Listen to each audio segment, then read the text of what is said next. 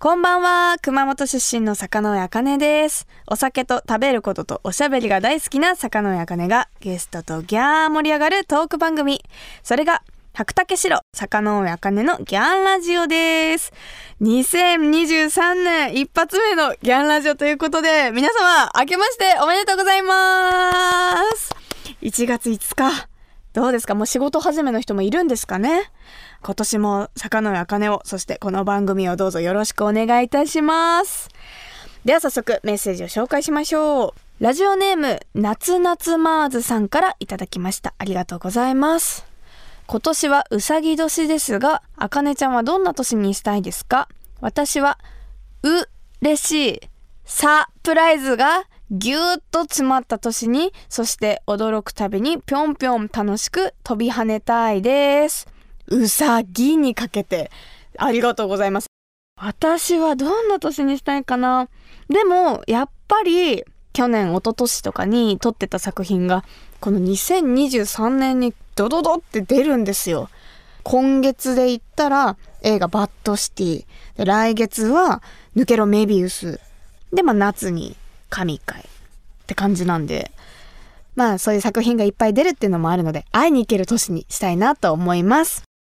それではこの後ゲストが登場。渡辺修さんに地元秋田のお話や、もうすぐ公開される映画のお話などなどお聞きしていこうと思います。私のおしゃべりが、あギャン、こギャン、そギャン、ドギャン言っても最後の最後までお付き合いください。番組ハッシュタグはギャンラジオ。ギャンはひらがな、ラジオはカタカナです。ぜひ、感想などなどツイッターでつぶやいてください。白竹城、坂上茜のギャンラジオそれでは今週もゲストはこの方、秋田県出身の俳優渡辺修さんです。はい、皆さん明けましておめでとうございます。明けましておめでとうございますよろしくお願いします。では早速、うん今週も私の地元熊本の高橋酒造の米焼酎、白竹汁で乾杯しましょう。はい、乾杯です。乾杯明けましておめでとうございます。今年もよろしくお願いします。いいさて渡辺修さんは秋田県出身とご紹介しましたが、うん地元由利本荘市のふるさと応援大使も務めてるんですよね。うん、地元どんなところなんですか？地元はね、なんだろうな、一言で言ったらまあ何にもないかな。うーん 私秋田行ったことがなくて秋田というかもう東北？マジで？の方がうん。多分一番北が福島え、北海道もないの？もうないんですよ。あ、そうなんだ。もうなんか九州エリアの方ばっか行っちゃって、うんうんうん。上になかなか行けてないので。そっか北がマックスで福島ってことはそうだよね。だから栃木とかあの辺ぐらいしか行ったことないってことだよね茨城とか、でも本当東北方面は全然わからないのでちょっとまあどんな感じなんですか秋秋田は。でもうーんなんだろうこうパッとこう例えば何かがあるっていうことよりもうん。うーんなんか降り立ってみるとこうもちろん全国どこもそうなんだけど、はい。人の良さとか、まあ、うん。よく言うのは自然のね、豊かな場所だったりとか、まあ、秋田県は日本海側だから、うん。海の幸が美味しかったりとか、そうだね。で秋田県は縦に長いから、うんううん。ん、県北県南中央って大体3つに分かれてるんだけほど、う。ん、その3つそれぞれが景色が違うっていうか、え、うん。この由利本荘はどこになるんですか？由利本荘は一応中央より南側に位置するかお下上。山形県よりっていうか。ほうほうほう、うん。え今の時期とかって結構寒いですか？寒いよね。まあもちろん北海道とか上の方行ったらもっと寒いけど、うんうん。特に日本海側だから、はい。風も結構冷たいし寒いというより痛いになる、痛い？うん、東北とか北の寒さ。えー秋田って他なんか地元の味みたいな美味しい食べ物とかってありますか？でもやっぱ有名なのはきりたんぽ鍋、うん。あとはまあしょっつるっていうまあハタハタっていうお魚がいるんだけど。うん。とかあと比内地鶏って言って、はいはい。あの日本三大地鶏になるのかな多分、うんうん。うん、比内鶏っていう天然記念物のお鳥さんがいるんだけど、うん。それを品種改良して、えー、と食用にしたのが比内地鶏っていうんだけど、秋田なんですね。そうそうそうあとお米も有名ですよね。うん。秋田小町。米は。え方言とか出ます？方言は地元に帰ったりやっぱこう同じ秋田弁使う人からしたら、うん、人と喋るとうん。すごい出る、ああやっぱ地元とか家族とか、まあなんかそういう人と喋ると出ますよね。そうだね。私も全然出なくなっちゃいました。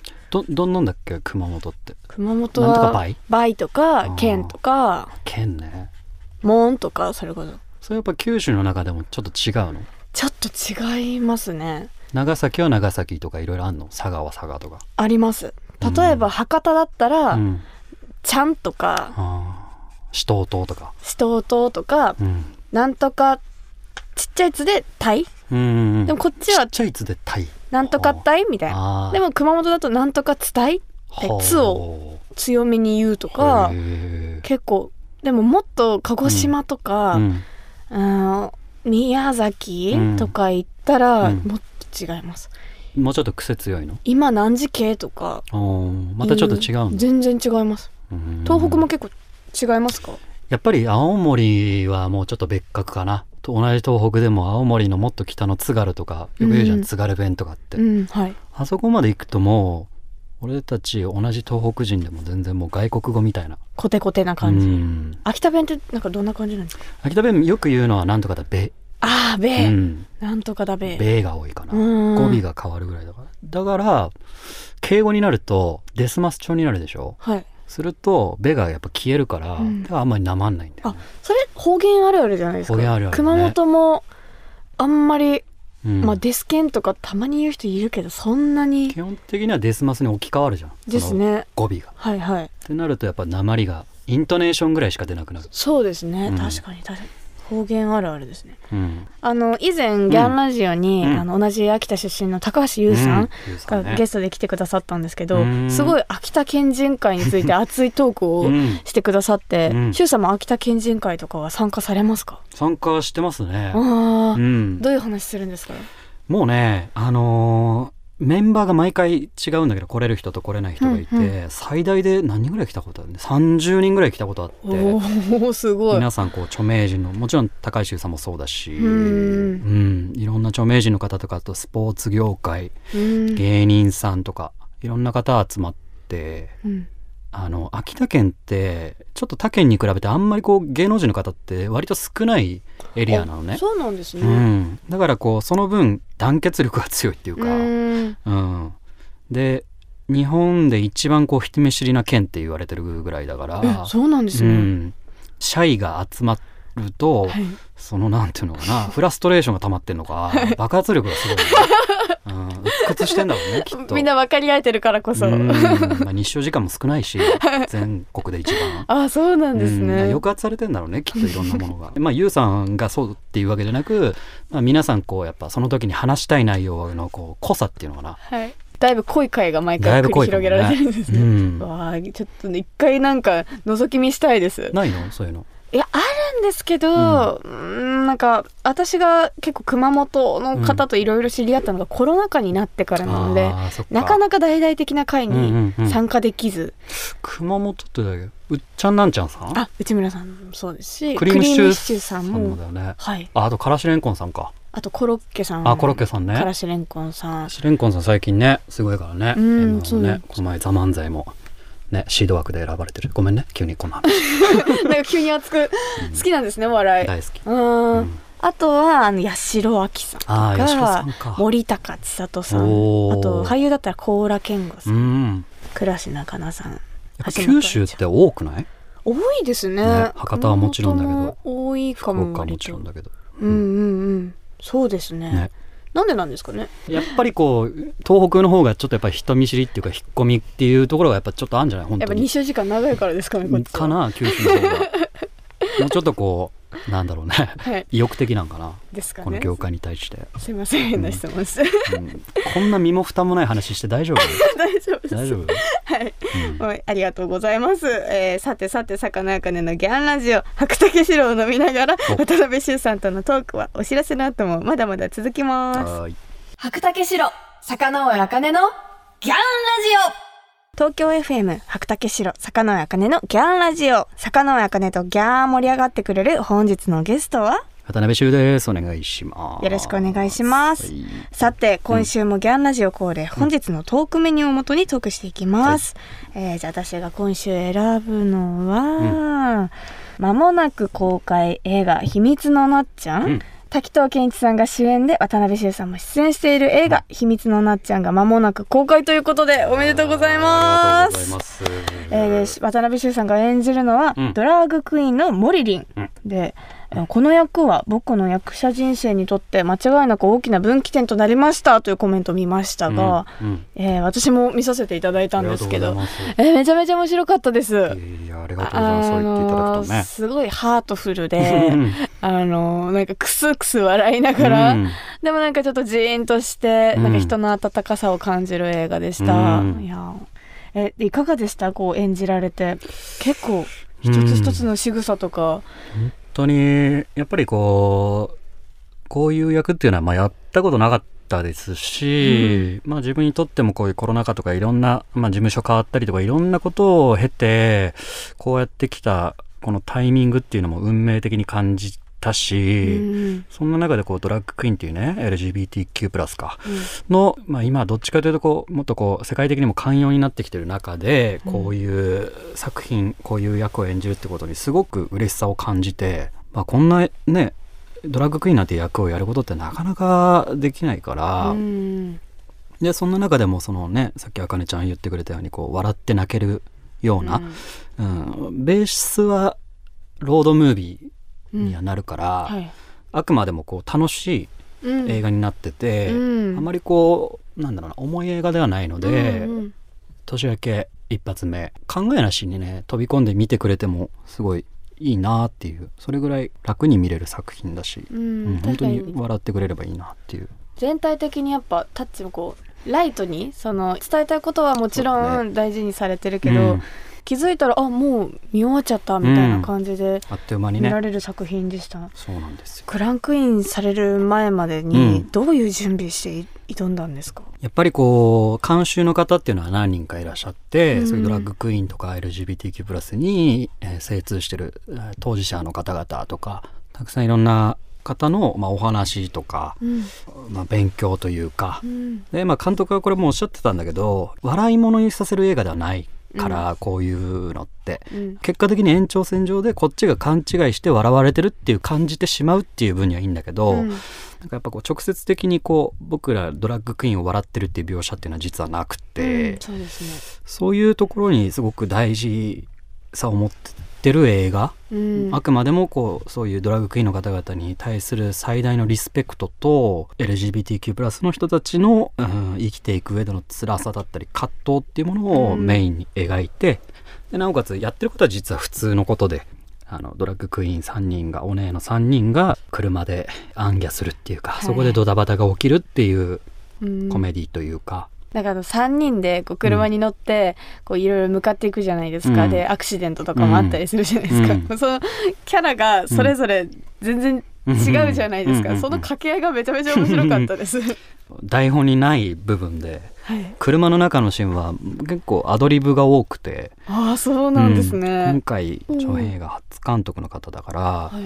その監督自身もすごく悩んでらっしゃって、ただ主演の滝藤さんと2人でいろいろ考えてうんこういう映画にしていきたいっていうのを、まあ、僕らが知らないところでいろいろと準備してくれたみたいでうん現場では監督のいい意味でお任せうんも多くありそんな中から生まれた面白いシーンっていうかうね。ーんいやめちゃめちゃ面白かったです。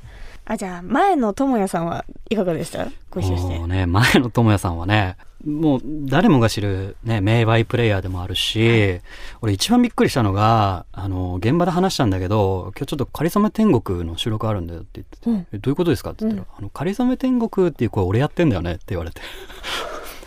びっくりするじゃん。あの全部ナレーション前野さんやってんだよ。もちろんクレジットには載ってんだよ。はいはい。だけどやっぱこうご本人から聞くまでもうね恥ずかしながらねちょっと一言もらっていいですかって言ってうん「かりそめ天国」って言ってもらってすごい。だ感動したよね。から本当に多彩ですね。いやもうねこれはもう勉強なるね、うん。本当にもう現場にいても演技のことはもちろん。多彩な方ってどうこう分けてるんですかね？なんかスイッチとかがあるんですかね？うーん。まあ俺が多彩な方ではないから何とも言えないけどいやいや。うーん。やっぱり経験とかじゃない？前野さんやっぱり大阪芸大出てたりとか、結構もうね監督業務やってたりとか、うん。経験値がもう普通のねあのなんだろう普通のっていうか、うん、やっぱりいろんなことを経験してるっていうことがその多彩さにつながるのかな、うん。エンターテイナーとして役者としてもそうだけど。経験がそれなんですかね、うん。えこうメイクとかも、うん。まあ普段メイクされるのとちょっと違うじゃないですか、きっと、そうねうん。どうでした？メイクしてみて気分とか変わったりしました？いややっぱ変わるね。うん。全然あの普段の仕事でするメイクとはもちろん違うからドラッグクイーンっていう特殊メイクというか、うん。普段なかなか感じることのできない自分をやっぱ一番最初に鏡で見た時はやっぱ、うん。勝手になんか別人格が降りてくるっていうあか、ー。うん、普段あんまりそういうのプライベートで引きずる方ではないんだけど、はい。やっぱ周りの人から聞くとあの撮影期間の周辺は結構おねっぽかったって、ああ、うん、柔らかい感じが。ちょっとねまろやかな、うん。感じだったっぽいよ。やっぱ変わるんですね、うん。メイクメイクの力ってやっぱすごいですね。メイク衣装のあの感じはやっぱり全然違ったね。特に男性ってこうメイクされてもパパって終わるじゃないですか、そうだねえメイク時間とかもやっぱ長いだろうし。うんね。2時間ぐらいかかったかな。そんなにかかったんですね、いやーちょっとこれ本当面白かったのでぜひお願いします、えというわけで2週にわたって渡辺修さんとおしゃべりしてきました、はい。そして先ほどもお話ししました。映画「秘密のなっちゃん」はうん。明日1月6日に愛知岐阜先行公開、はい。えーそして来週1月13日からうん新宿ピカデリーほか全国公開ということで、ぜひたくさんの人に渡辺修さんのもうねいろんな表情、うんいろんな仕草見てもらいたいですよね。そうですね。で、今回あの、滝藤健一さん、主演の滝藤健一さんが長編映画初主演なんですよ、実は。そうなんですね意外じゃん意外ですね。うん。だからそういう意味でも、すごく滝藤さんが先陣切っていろいろと気合い入れてくれたし、そういうのがもうちょっとスクリーンで見れるんじゃないかなと思うんで、ぜひ見てほしいなと思います。よろしくお願いしますはいます。では最後に渡辺修さんのお酒とともに楽しみたい一曲をお届けしてお別れとなります。曲紹介をお願いします。はい。まあ、あかねちゃんもあのー平成生まれだよね。はい前回かけたトミー・フェブラリーもそうだけど、うんやっぱ平成ってもうなんか、エモいじゃない？エモいですね。なんかさ、もう二度との戻ってこないんだよ。そうですよ。そう思うと、やっぱり平成ってすごかったなと思うし、うんそんな平成に小中高って生きれて、俺はすごい幸せだなと思って。うんで、特にね、もう、俺が小学校の時、モーニング娘。さんがね、うん。もう特に大好きで、アイドルって言ったら、今はね、AKB さんとかいろいろいるけども、もう僕の世代だと、モーニング娘。が、うんもう全盛期の頃でねずっと朝やんとかも見てたんだけど、うんうんまあそんなね僕の中でも特に、えー好きなモーニング娘。さんの曲をうん聴いていただきたいなと思っております。ちなみに推しは、あのね新垣梨沙ちゃん。はいはい。ご記面なんだけど、はいはい。もう新垣梨沙ちゃんが大好きで。あら、私はうん。ヤグッちゃんとうんごまきでした。あー。世代だしね。世代です。その辺ね。